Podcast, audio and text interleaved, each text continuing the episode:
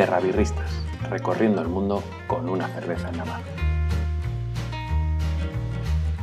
Hola, hola, hola, buenas tardes, buenos días, ¿cómo estáis? Eh, una semana más, eh, saludamos desde Terrabirristas, esta cita que se está convirtiendo ya en semanal. Nosotros teníamos nuestras dudas sobre si íbamos a ser capaces de mantener esa regularidad y, bueno, más regulares que el vícido. estamos siendo eh, puntuales a nuestra cita de los domingos. Señor Amarillo, ¿cómo estás? ¿Qué tal la semana? Hola, ¿qué tal? Buenos días, buenas tardes, buenas noches, señor Soter. Pues Mari Soter, pues todo muy bien. La verdad es que una semana muy interesante y muy intensa y, bueno, y disfrutando como siempre de una gran cerveza. Pues espero que todo bien, también. Sí, todo muy bien. Llega nuestra cita de los domingos, está al calorcito de, de la pantalla del ordenador y de la fibra óptica, un domingo más y como siempre, pues eh, para traeros eh, la actualidad del mundo de la cerveza, la historia, nuestros eh, estilos, diccionario cervecero, también pues como siempre todo alineado con un poquito de música que nos gusta meter y sobre todo con el objetivo, como, siempre decimos, de haceroslo pasar bien y de ayudaros a, pues, a conocer un poco más este mundo de la cerveza que a nosotros nos gusta tanto y que esperemos que a vosotros que nos escucháis también os, os antes de empezar, pues como siempre, recordar que ya están disponibles los dos episodios que llevamos hasta el momento en las principales plataformas de podcast. Eh, la que al principio casi siempre el primero es Evox o iVox, como queráis. Y también lo podéis encontrar en Spotify y en, eh, justo antes estábamos comentando, antes de la reunión, un poco de empezar el programa, que están disponibles en muchas plataformas de podcast no tan, no tan potentes, no tan conocidas, pero bueno, que ahí nos podéis encontrar, desde Google Podcast hasta Pocket Cast, que es una plataforma americana, y alguna que otra. Así que que no sea por medios y, canales para que nos podáis escuchar y como siempre, normalmente los lunes y si la cosa se complica los martes nos podéis encontrar eh, en directo. Nosotros grabamos los domingos y los lunes, martes lo tenéis en colgadito calentito. Así que nada, pues es un domingo más eh, con muchas cosas. Eh, señor Amarillo, ¿qué, ¿qué, nos puedes hacer un adelanto de, de lo que nos traes hoy en De Cañas por la Historia. Bueno, pues hoy en De Cañas por la Historia venimos con la primera, digamos, con la primera ley anti eh, que existió en, la historia, concretamente la primera ley anti cerveza. Eh, eh, venimos con la primera ley anti cerveza, perdonad que es que me he despistado. ¿Por qué la primera ley anti cerveza? Porque hablábamos, si os acordáis en el primer podcast, hablábamos que en las, en, las, en las antiguas escrituras, en las sagradas escrituras, en el Antiguo Testamento había muchas referencias a la cerveza. Concretamente, por ejemplo, eh, una en la palabra hebrea, por ejemplo, pues se llama en secar, está relacionado con el término de shikaru, que significaba cerveza. También en el libro de los números, ¿vale? En el antiguo, en el libro de los números de los judíos, Moisés le dice a los israelitas que deben de producir dos litros de cerveza a su Dios. Y como ya hablábamos hace tiempo, eh, hemos eh, a, a Sekhmet, si nos recordamos, a Sekhmet la, emborrachamos para que la humanidad la semana pasada hablamos, Efectivamente. hablamos de, cómo la cerveza había salvado a la humanidad una vez más, Eso emborrachando a, un, a, un, monstruo para domarle y hacerle. Eso teníamos Teníamos a Anhat disfrazada de esa prostituta que, es capaz de hacer dócil a una criatura, a una bestia creada por, por Gilgamesh. Es decir, todo aquello que hizo grande a la cerveza, eh, llegan las famosas las famosas eh, civilizaciones como los griegos y los romanos y resulta que la cerveza pasa a ser una pasa a ser algo malo, eh, algo que había que borrar, y de hecho por eso en, las en los antiguos testamentos, en, eh, perdón, en las antiguas escrituras no aparece. Pero sin embargo, como ya comentamos, eh, Nikasi aparece en su, en su poema, en su oda, en su rezo, igual que Gigamés. Y aquí lo que yo venía a contar es esa ley anticerveza que hacen los griegos y los romanos. ¿Y por qué lo hacen los griegos? Sí un día tenemos, que me acabo de acordar, tenemos que hacer un especial hablando de prohibiciones y de cerveza de la ley seca, que yo creo que nos da para cuatro o cinco episodios de, uno de esos grandes errores de la historia y de cómo, fíjate, en este caso afectaba a la cerveza, por supuesto, pero también a, otras bebidas alcohólicas, pero cómo tardaron tiempo en darse cuenta, porque fueron 13 años, pero, pero se dieron cuenta, ¿no? Afortunadamente. De, sí, sí, sí, efectivamente. Además, la cerveza estuvo extremadamente presente en la ley seca porque era muy fácil de hacer. Y de hecho, pues bueno, aunque hagamos ese especial que, bueno, lo vamos preparando junto al Benincasi que tú, que tú pediste. Peticiones del oyente. Eh, efectivamente, una petición del oyente. Eh, la, en la ley seca, pues bueno, por hacer la coña, todos nos acordamos del episodio de Los Simpsons del balón de la birra, eh, donde metía la cerveza en las bolas de, en las bolas de bolos, ¿no? Eso es, el Bandarina. Bueno, y como comentábamos, ¿por qué los griegos y los romanos la cerveza pasa a ser un producto de pobres, un producto secundón de los soldados, de... pero de soldados no de, los, no de los centuriones o de los decuriones, sino de los soldados rasos, ¿no? Bueno, tenía mucho, mucho sentido, ¿no? Eh, el primer sentido principalmente era porque los viñedos, sobre todo en Grecia, debido a su debido al clima en donde estaban, pues el viñedo crecía mucho más rápido que lo podía hacer la cerveza o, el trigo. La cebada, perdón, la cebada o el trigo. Por lo tanto, era mucho más fácil y era mucho más rentable eh, hacer latifundios eh, de, uva para hacer vino que poder sembrar la cebada o el trigo. ¿Qué pasa? Que como estos eran los, como estos señores, junto con los romanos, fueron los que conquistaron el mundo, la vieja Europa, no cuál es, de dónde sale, ¿no? De dónde sale todo este odio. Pues de hecho fue el mismo Platón el que dijo que eh, el que dijo que las razas que amenazaban a la antigua Grecia y después a la antigua Roma eran eran bárbaros, ¿vale? Y eran unas razas propensas a la guerra porque además bebían cerveza. Y los griegos además acababan considerando la cerveza como un, pues eso, como, una bebida de, acto barbárico, ¿no? Que lo bebían los, los bárbaros hay una anécdota muy, muy curiosa, ¿no? Un dramaturgo griego, concretamente Esquilo, que Esquilo eh, fue uno de los griegos que más, eh, bueno, que, que, más escribió y que más poesía escribió, representaba a Licurgo, Licurgo de Tracia, como el rey de los bárbaros, el cual matando eh, a una representación, es decir, un dibujo, donde está matando a los discípulos de Dionisios, es decir, el dios del vino, el posterior Paco romano. Ah. Y como venganza, Esquilo lo que hizo fue eh, obligar a los dioses que lo cegaran, que cegaran a Licurgo, ¿vale? A este, a este rey de los bárbaros y al final lo termina asesinando. Por lo tanto, ya empezamos con esa carrera en contra de la cerveza y a favor del vino. De hecho, en el siglo I después de Cristo, eh, ya estamos en la época romana, eh, Dioscórides, que fue un, médico, escribió sobre la cerveza que pone en riesgo la membrana del cerebro, del cerebro y causa hinchazones, flemas perjudiciales y elefantiasis. Es decir, si bebías vino no te pasaba nada, pero si bebías cerveza podías ser muy, muy alto y al final terminar muriendo por haber crecido más de la cuenta. esos síntomas también me dan a mí cuando voy a trabajar un lunes. sí, e, efectivamente, cuando bebías más, demasiado vino, imagínate el vino de la época, pues también tenías elefantiasis.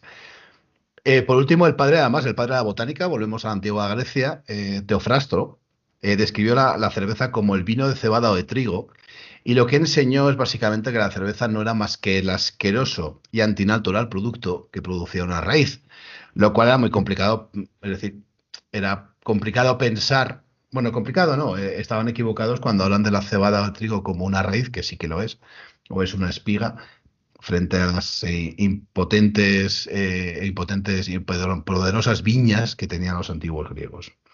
Los soldados romanos, eh, cuando llegamos a, la conquista de los países bárbaros, los, romanos comentaban que comentaban a los bárbaros que eran valientes y que eran los más valientes y más guerreros precisamente porque no habían sido contaminados por el vino y otros seductores lujos romanos. ¿no? Es decir, en el fondo, la cerveza queda reducida a la bebida del populacho, ¿vale? A la bebida de. A la bebida de, la plebe, de la gente pobre, de, la gente de baja estofa.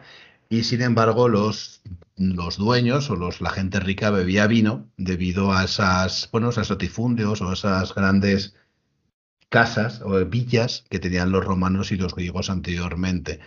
Y además, si eso lo vistes, como ya hemos visto, somos capaces de vestirlo de un carácter divino, pues ¿qué más quieres como caldo de cultivo para que la cerveza dejara de ser algo importante hasta que ya avanzamos a lo largo de otros, otros siglos? Así que esto es un poco... Se mantiene un poco, ¿eh? porque no lo de que sea más o menos importante, pero lo de que la cerveza sea como la bebida eh, versus el vino, que siempre ha tenido esa connotación ¿no? de algo complejo, elevado y de que si quieres celebrar, ahora ya está cambiando, pues te, pillas una botella de vino buena y, la cerveza queda como mucho pues para, para el calentamiento o para tomarte una antes.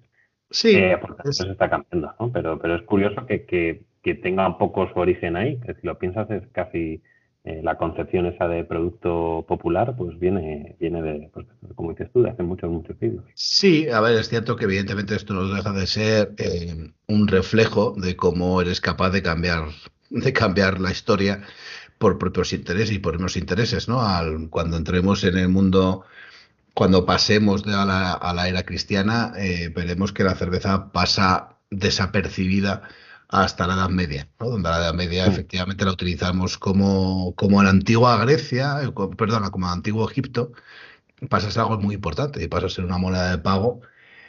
Pero bueno, durante mucho tiempo, efectivamente, en España, bueno, en España, en Europa, la, la bueno, no en Europa se consideró de otra manera y tuvo otra consideración y sigue teniendo otra consideración, pero en países sobre todo mediterráneos, donde el vino es lo más habitual y es la bebida más común, eh, la cerveza pues efectivamente pasa a ser pues el semi-refresco de los países mediterráneos. Es curioso también, ¿no? Si consideramos una línea de cereal que viene en muchos libros, ¿no? Que marca un poco como desde el sur de Francia, pues el norte de Italia un poquito, marca la línea entre países de vino y países de cerveza. El sur serían países de vino y el norte, donde ya el cultivo de la vid es más complicado, son países de cerveza eh, se identifica un poco con los pueblos bárbaros que decías tú, literal. O sea, la línea esa de cereal marca la, entre los, los pueblos bárbaros que acabaron con el Imperio Romano y, los pueblos de, cerveza históricamente. O sea, que, Eso es. Que bueno, al final todo tiene, tiene su historia. Muy bien, pues interesante como siempre y con, con, puntitos para la polémica. Ya hemos sacado ahí lo de la, la ley seca para próximas ediciones y bueno, y ver que al final la cerveza ha estado denostada también y en muchos sitios ha sido denostada. Más que denostada, eh, valorada vamos a decirlo. Sí, efectivamente, ha sido como la bebida fácil. Tenemos que traer un día a alguien del mundo del vino, que yo conozco a unos cuantos, y hacer aquí un sano debate. ¿no? En, próximas ediciones, eh, probablemente en, comentábamos antes también, antes de a micro cerrado, que eh, en próximas ediciones vamos a tener una en live, o sea, en live, live puro, en directo, nos vamos a ir a, una terraza de un bar y ahí, y ahí tendremos nuestro Terra Birrista edición especial. Em, y yo creo que en unas ediciones podemos traer a alguien del mundo del vino y compartir su visión, a ver cómo ven, ¿no? A alguien de sumillería del vino o especialista del vino y a ver cómo ven ellos el mundo de la cerveza y generar un, un pequeño pique debate, ¿no? Yo siempre que hay alguien del mundo del vino, así un poco más radical, me encanta decir que, el vino se hace solo y la cerveza hay que hacerla. Un poco, el vino, pues ya viene la levadura, ya viene todo, todo tienes que dejarlo ahí. Y el claro, efectivamente, no tienes más que machacarle y ya está, ¿no? Pero... Claro, lo aprietas un poquito y ya la levadura está ahí en la cortecita, pues nada, se hace solo. Obviamente no es así, ¿no? Pero es como, como arranque de, conversación puede estar interesante, ¿no? Querido especialista, el vino se hace solo y la debatamos. Entonces cuando dice, bueno, pago la cuenta y me voy. Exacto, bueno, no, eh, gente, gente de mente abierta que siempre nos interesa. Bueno, pues muy bien este de cañas por la historia, eh, como todas las semanas. Y, aquí se me ha adelantado yo y se me ha olvidado poner la canción antes, pero bueno, la vamos a poner ahora. Y comentamos también antes, al principio, que como sabéis siempre, este temita musical que ponemos a mitad del programa, pues siempre con la excusa de que hable de la cerveza, que hable de, de cosas relacionadas con la cerveza y pues haciendo esa, ese research, esa búsqueda, al final encuentras que por algún motivo que no tampoco sabemos acertar cuál es, todas las canciones que hablan de, cerveza son pues de rock, no vamos a decir duro, pero bueno, eh, cañeritas un poco, ¿no? Y siempre relacionadas con el mundo del rock. Pero justo hoy en mi lista que tenía aquí estaba revisando y he encontrado una canción de Jacques Brel, ese cantante melódico francés, eh, de voz atimbrada y con este acento francés, ¿no? Un poco introducido al mundo más romántico, y tiene una canción dedicada a la cerveza que se llama así, La cerveza, Le Big, que yo mi francés es muy malo, pero he hecho la traducción eh, de, la estrofa principal que dice algo así, ¿vale? Ahora la vais a escuchar. Huele a cerveza, qué maravilla, Dios, huele a cerveza de Londres a, Berlín, a que bien estamos, huele a cerveza, ¿vale? Y así empieza. O sea que, que yo creo que es la canción que ya está sonando ahí de fondo, indicada para hacer esta, pausa en el camino y nada, volvemos en, un momentito. Ça sent la bière de Londres à Berlin. Ça sent la bière, Dieu qu'on est bien. Ça sent la bière de Londres à Berlin ça sent la bière. Donne-moi la main, c'est plein d'Eulenspiegel et de ses cousins et d'arrière-cousins de Bruegel l'ancien. C'est plein de vent du nord qui mord comme un chien, le porc qui dort, le ventre plein. Ça sent la bière de Londres à Berlin ça sent la bière, qu'on est bien. Ça sent la bière de Londres à Berlin. Ça sent la bière, donne-moi la main c'est plein de verres pleins qui vont à kermesse comme vont à messe vieilles au matin. C'est plein de jours morts et d'amour gelé. Chez nous, y a que l'été, que les fillettes encore. Ça sent la de Londres à Berlin. Ça sent la bière, Dieu qu'on est bien. Ça sent la bière de Londres à Berlin.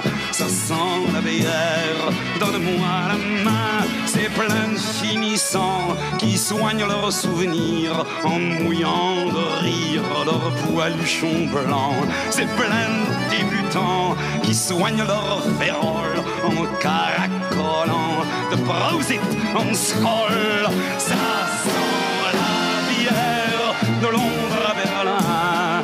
Ça sent la bière, Dieu qu'on est bien. Ça sent la bière de Londres à Berlin. Ça sent la bière, donne-moi la main. C'est plein de coffres c'est plein d'Amsterdam, c'est plein de mains d'hommes au groupe des femmes, c'est plein de mémères qui ont depuis toujours un sein pour la bière, un sein pour l'amour. Ça sent la bière de Londres à Berlin, ça sent la bière,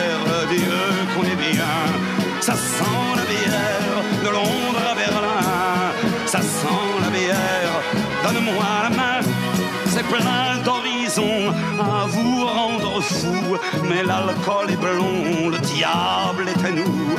Les gens sans Espagne ont besoin des deux. On fait des montagnes avec ce qu'on peut. Ça sent la bière Donne-moi la vieilleur. Ça sent la bière, Donne-moi la main. La plaquette est monique, ça.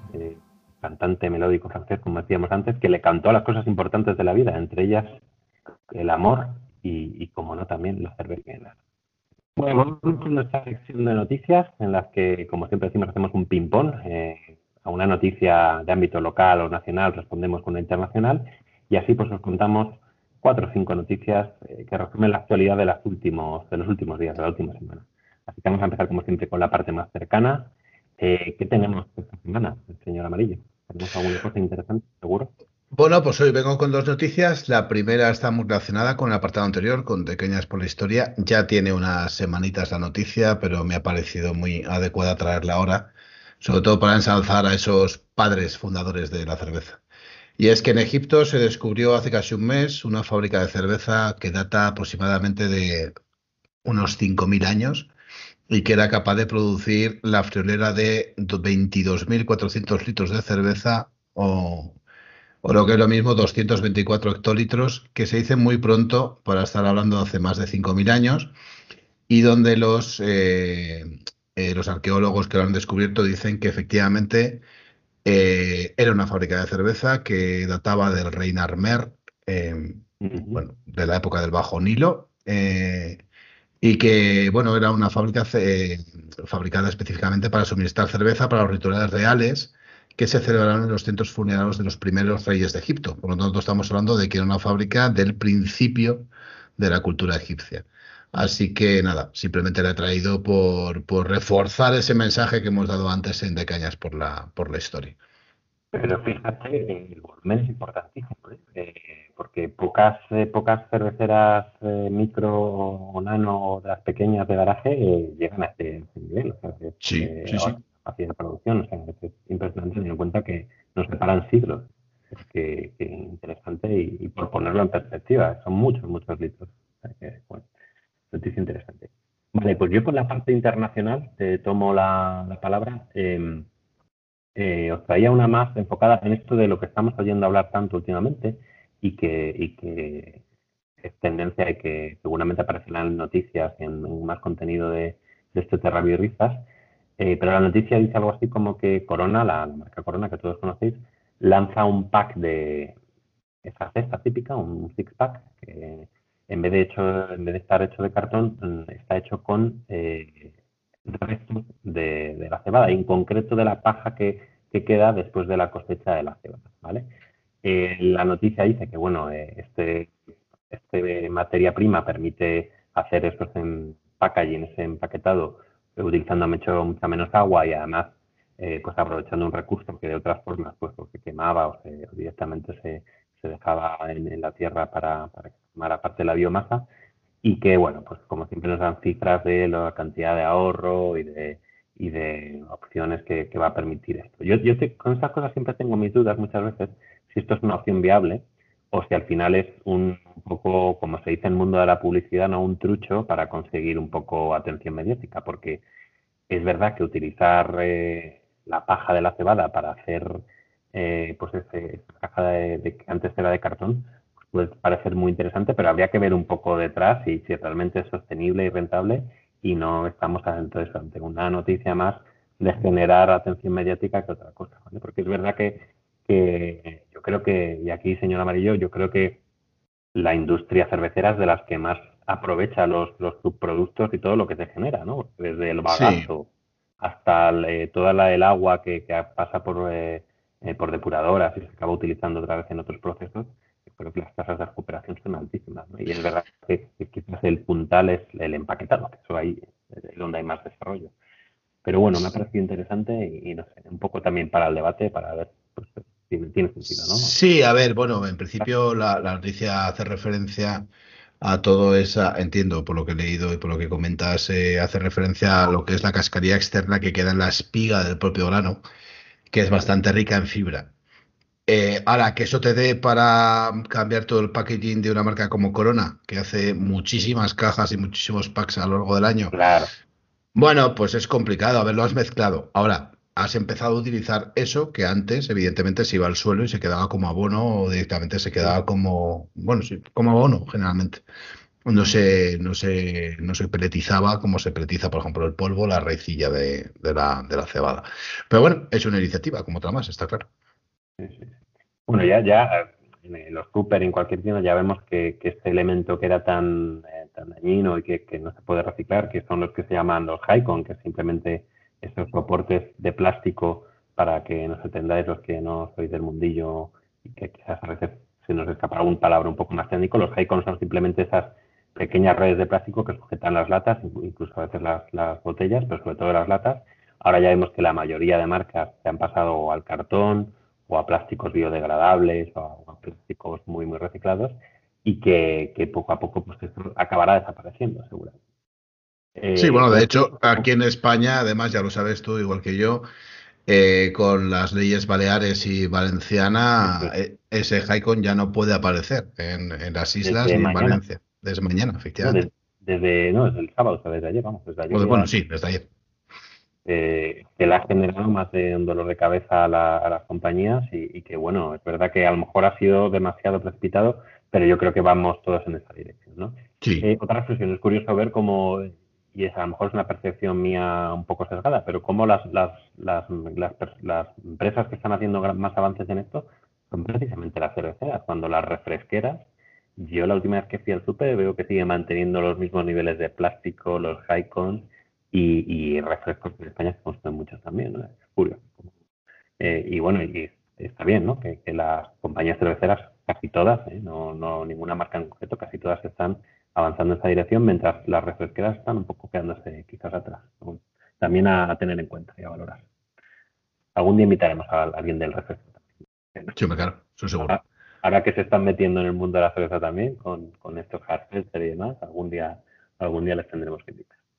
Vale, eh, te toca. Bueno, pues con mi última noticia, yo vengo con una noticia relativamente fresca, concretamente de esta semana, eh, y volvemos otra vez a esa a ese gremio de gente que parece que le encanta hacer daño a los demás, concretamente los hackers, los malos, no los buenos, a esos piratas informáticos, que en este caso a un monstruo eh, cervecero como es Molson Coors, eh, o sí, Molson Coors del grupo Miller, bueno, pues se le han uno de los, de hecho, concretamente el tercero, después de Avimpep.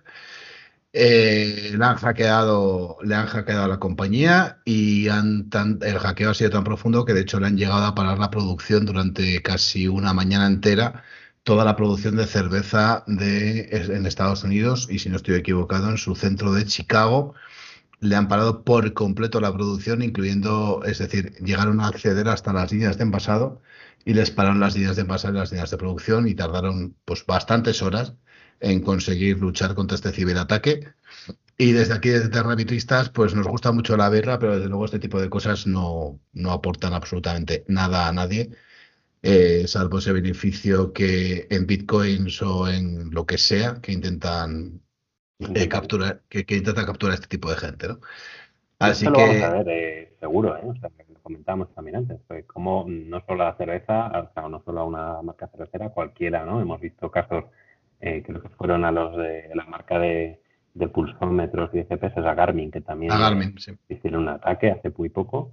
Eh, pero claro, pensamos a lo mejor Molson Coors, que es un gigante cervecero, pero es que claro, tú ahora montas tu pequeña pequeña fábrica de cerveza en tu ciudad, en tu pueblo, en tu en donde sea, y claro, la mayoría de equipamiento va conectado ya, hay un ordenador de por medio y, y es que es factible, ¿no? Que, que, al final alguien se cuele y tú fíjate, tienes tu pequeña y, te bloquean a lo mejor, pues como cuando te bloquean el ordenador pidiéndote recuperar los archivos, pues lo mismo, pero con, con tu negocio, ¿no? Cómo cambia el mundo y cómo antes, pues eh, la parte electrónica, digamos, que era más mecánica, más casi artesana y ahora ya pues cualquier sistema de, de cualquier fábrica micro, cualquier fábrica craft pequeñita ya tiene detrás un sistema informático conectado y que eh, pues da cabida a esto, a que acabe. al final tienen sistemas de distribución, de control distribuido, que como están conectados a red, porque los proveedores necesitan acceder a ellos, pues bueno, los hacen vulnerables. ¿no?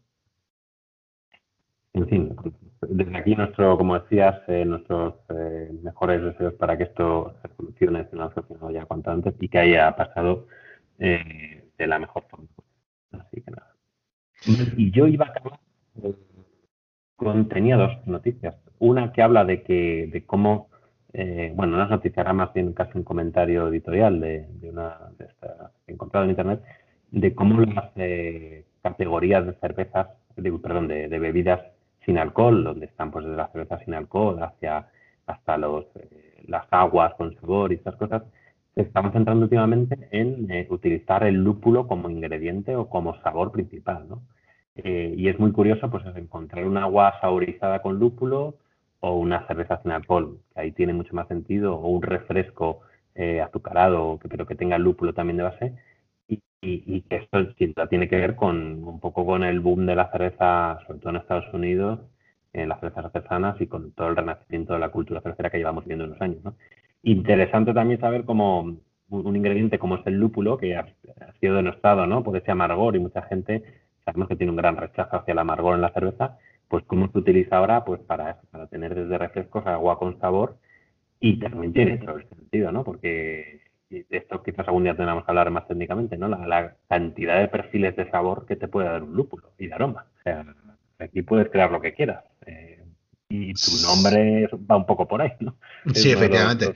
Al final, una de las grandes ventajas o descubrimientos que he tenido en el mundo del lúpulo, y no solo la parte de amargo, de amargantes, que es la tradicional, sino la parte aromática, ¿no? Entonces, al final, si coges una serie de lúpulos y puedes infusionarlos, hacer una agua saborizada, por ejemplo, pues eh, abre un gran espectro y un amplio espectro. Y yo creo que este es el comienzo de, El comienzo de mucho aprovechamiento del lúpulo, además eh, cada día hay más campos, cada día hay más variedades que soportan mejor las condiciones climáticas. Y bueno, que efectivamente yo creo que es un mundo que ha venido para quedarse, pero bueno, vamos a ir viendo, ¿no? Es un mundo, eh, y luego otro que también algún día hablaremos en Terrapiristas, que es el mundo de, de las cervezas y son cervezas infusionadas con CBD o THC, que sabéis que son uno de los principios activos que tiene el cannabis y que también en Europa de momento es muy muy minoritario y en España menos aún, pero en Estados Unidos en según qué estados pues eh, te vas a tu taproom favorito, tienes tus IPAs, tus stouts y luego tienes tu sección de bebidas con THC o cerveza con bueno cerveza no, pero sobre todo bebidas con eh, con eh, en el caso de CBD creo que sí se puede añadir, pero el THC pues no. Pero, pero bueno, que eh, lo encuentras, digamos, parece un pared y al final está convirtiéndose en una extensión de la categoría de la cerveza. Es muy curioso también. Y lo veremos llegar aquí, casi seguro. Habrá que legislar antes, pero, pero ya sabemos que las demandas y el mercado manda y acabaremos seguro viendo esto en nuestras neveras. Así que muy, muy mm. Bueno, yo, yo lo que he probado, ah, eh, sabores, de, digo, refrescos de lúpulo no, pero lo que he probado en, en alguna feria de estas cerveceras, eh, a la que pues hemos asistido alguna vez, eh, sí que he probado eh, caramelos de lúpulo. Eh, de hecho, en concreto, en la última Bravo Viale, que es en Nuremberg, una feria técnica de cerveza, había un proveedor que no recuerdo cuál, que tenía sus caramelitos de lúpulo. Y tenía lúpulo SAF, de lúpulo tal y de lúpulo cual, no me acuerdo.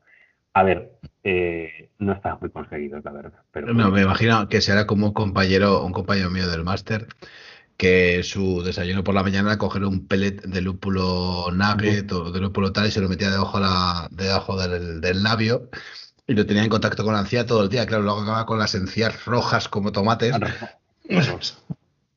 Eso es como los, eh, los masticadores de tabaco estos de... Eh, lo, mismo, efectivamente. que ponen ahí de Suecia, que tienen el tabaco ese más bajo la lengua. Es lo mismo, pero decía, no, es que me gusta mucho el sabor amargo. Digo, ya, pero 24 horas metido con un pellet debajo del labio, tío, o sea... Bueno, no sé, eh, es verdad que el lúpulo, además de sabor de la parte organoléptica, tiene ciertas propiedades relajantes, sedantes, ¿no? Y además, a lo mejor lo hacía por eso. Era sí, antisépticas, y de hecho tiene propiedades antisépticas. Pero... Sí, sí. Vale, y yo que os iba a contar para acabar. Eh... Comentabas que tenías dos noticias, una era la de las aguas saborizadas. Pues te ha perdido la, chuleta, pues, pues, nada, a lo mejor nos quedamos aquí. Pues sí, me ha perdido bueno, Pues podemos pasar a nuestro diccionario. Bueno, sí. Pues nada, vamos, eh, tampoco sería muy importante. ¿eh? A mí me, me, llama la atención la de la de las bebidas saborizadas, pero no es tan importante. Bueno, pues vamos como, como decías, a nuestro pequeño diccionario cervecero. Y esta vez, como estamos en marzo, pues vamos a hablar, eh, como no puede ser de otra forma, de las Marzen Beers, que son estas cervezas eh, que su nombre viene del mes Y es que todo empieza, y aquí le voy a pisar un poco al señor Amarillo su sección de cañas por la historia, pero creo que tiene sentido. Todo empieza ya por el siglo XVI, cuando el duque Alberto IV pues decreta que de marzo en adelante, o más bien de la primavera en adelante, no se haga cerveza. ¿Por qué? Porque se habían dado cuenta de que se estropeaba eh, según llegaban las altas temperaturas. ¿no? Pues eh, todos sabemos que las levaduras, el calor, eh, juegan ahí los microbios y la temperatura pues hacen de lo suyo y se dieron cuenta de que, de que la temperatura jugaba en contra. ¿vale? Realmente es un poco el origen, pero el, las primeras Marzenbier como tal, con, con, ese nombre, pues las crea una marca que está de completa actualidad y que todavía podemos encontrar en nuestro súper, que es Spaten, allá por 1840, cuando sacan eh, eh, una cerveza bajo ese nombre, bajo el estilo Marzenbier. Después vendrían eh, en Viena, en Austria, mejor dicho, en Viena, Dreger, que sacaría su primera Viena Lager, porque al final las Marzenbier y las Viena Lager son estilos muy, muy parecidos, que se diferencian simplemente en el tipo de malta base que utilizan, mientras las Marzenbier utilizan malta tipo Múnich, eh, como no podía ser de otra forma, las Viena Lager utilizan malta tipo Viena, como tampoco podía ser de otra forma, pero básicamente son muy parecidas. Eh, son cervezas eh, doradas, tirando ámbar, con un cuerpo medio alto y con un, perdón, medio bajo y con un puntito de amargor moderado, agradable, que se beben muy bien, que están en torno a los 5 o 6 grados alcohólicos y que, están pensadas eh, sobre todo partes de ellas para disfrutar en ese festival que es el Oktoberfest, que todos conocemos. La diferencia entre las Marten y las Viena pues viene del, del, uso de la malta y es verdad que la malta Viena es un poquito más ligera en cuanto al tostado, con lo cual obtenemos unas cervezas un poquito más eh, apagadas o más tirando hacia el amarillo más que hacia el ámbar. ¿vale? Las Ostman tienen una cosa, que aquí es un apunte técnico, aprovechando que el señor Amarillo es un gran experto de la parte técnica, y es que utilizan la técnica, o utilizaban, que yo no sé si sigue utilizando ahora, la técnica de la doble decocción, que es una técnica eh, que está pensada sobre todo, ¿no? corrígeme si me equivoco, para, sacarle todo el potencial a la malta y todos esos sabores y que tenga un puntito maltoso más interesante. ¿O me estoy tirando un triple? Ah, no, bueno, no te estás tirando un triple. Vamos a ver la decocción. Para hacer cerveza hay dos métodos mm, históricos. Ya dedicaremos un, un a esto. Eh, uno es la infusión, que es para el que no lo conozca, es lo que hacemos en nuestras casas cada vez que intentamos hacernos un té con una bolsita, ¿vale? Es decir, metemos toda la cantidad de cebada en agua, de malta, perdón, de malta, de cebada malteada eh, en agua y la hervimos a distintas temperaturas. Y luego está el método de decocción, que es como intentar hacer una sopa por etapas.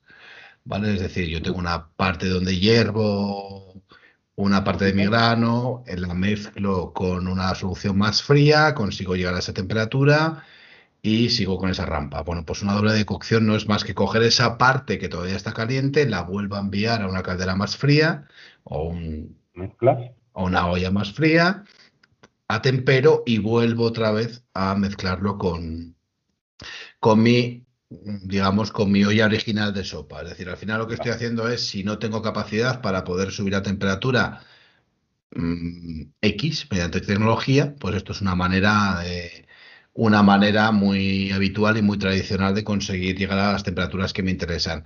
Para los que por, hacerlo de una manera visual. Es como cuando intentamos comernos o bebernos una sopa y para enfriarla la pasamos de vaso a vaso continuamente hasta que conseguimos e, enfriarla, ¿no? Y luego la mezclamos con la parte caliente, pues sería un poco lo mismo. Y efectivamente ahí lo que consigues es empezar a temperaturas muy bajas para ir subiendo y darle mucho sabor maltoso a la cerveza y sobre todo conseguir color, que es uno de los objetivos principales de este método. Mm. Es, curioso que dices de color porque es verdad que ahora eh, una Oktoberfest Beer o una Marzen Beer y tienden todas hacia el puntito ámbar, eh, pero a, lo largo de los años eh, han ido yendo y aligerando ese punto oscuro maltoso y los americanos que han descubierto hace unos años este, este maravilla de estilo, eh, pues hacen los, los, estilos que hacen allí, los hacen más fieles un poco a los estilos originales y les salen unas Marzen Beer mucho más oscuras de las que están acostumbrados aquí en Alemania. Es curioso, ¿no? Como mm. eh, le han dado la vuelta y están siendo casi más ortodoxos en, el nuevo mundo que en el, en el viejo mundo. Por pues, eh, y, esto que la semana pasada hablamos de cómo Anchor protegía el término Stenby, lo tenía registrado en todos lados y te veía utilizándolo, pues te metía un avisito legal por lo menos, pues con Beer, que es al final una de las eh, derivaciones más populares de, la, de eh, ocurre un poco lo mismo, es que en Alemania eh, y en general en toda Europa el término está muy protegido y solo lo pueden utilizar las seis cerveceras eh, que están autorizadas para ello, que son Agustiner, Hackersor, Hofbrau, Spaten, de la que ya hemos hablado, Lovenbrau y Paulaner. ¿vale? seis cerveceras, algunas con nombre y con presencia internacional y multinacional, otras no tanto, pero que son las únicas que pueden utilizar el nombre Oktoberfest referido a, una cerveza en, en la etiqueta y en la comunicación. Fuera de Europa, eh, pues, pues no, no está, no está protegido. Bueno, de hecho, las, las, las seis casas que has nombrado son las que son las seis casas de las cerveceras muniquesas, ¿vale? Eh, bueno, has comentado Oktoberfest, tienen los dos, las dos licencias, Marzenbier y Oktoberfest. Eh, tienen las tres licencias y son las seis casas además de cerveza por, por antonomasia. De hecho, para que nos hagamos una idea, Agustiner data del siglo IX, así que... Y, y Paulaner también tiene años y años de tradición. Eh, quizás no tanto, creo que es del siglo XVIII, XIX, eh, pero son pues instituciones ¿no? de, de, la historia, no de la cerveza, sino de la historia en general. Aunque muchas de ellas, pues como lamentablemente sabéis, en la Segunda Guerra Mundial y en todos, incluso antes, en los conflictos eh, que han formado Europa durante, durante siglos, muchas fábricas originales acabaron desapareciendo. Pero bueno, afortunadamente se conserva la mm. Bueno, pues ha sido un pequeño repaso al estilo de la semana, que era la Marcen barra Viena barra Oktoberfest, y, y, donde me he permitido pisarle un poquito el terreno al señor Amarillo con la historia, pero bueno, también le hemos dado entrada a la parte técnica, que ha estado curioso, hablando de la decocción. Ha quedado pues, pues un diccionario cervecero muy completito, como casi todo lo que hacemos aquí en, en Terra ¿no? O sea que, Por supuesto. Objetivo conseguido.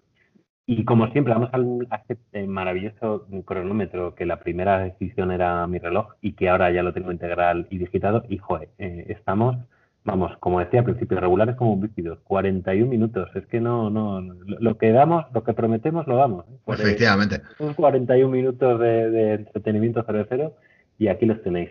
Así que esto quiere decir que, acabamos este capítulo número 3, este episodio número 3 de Terravistas.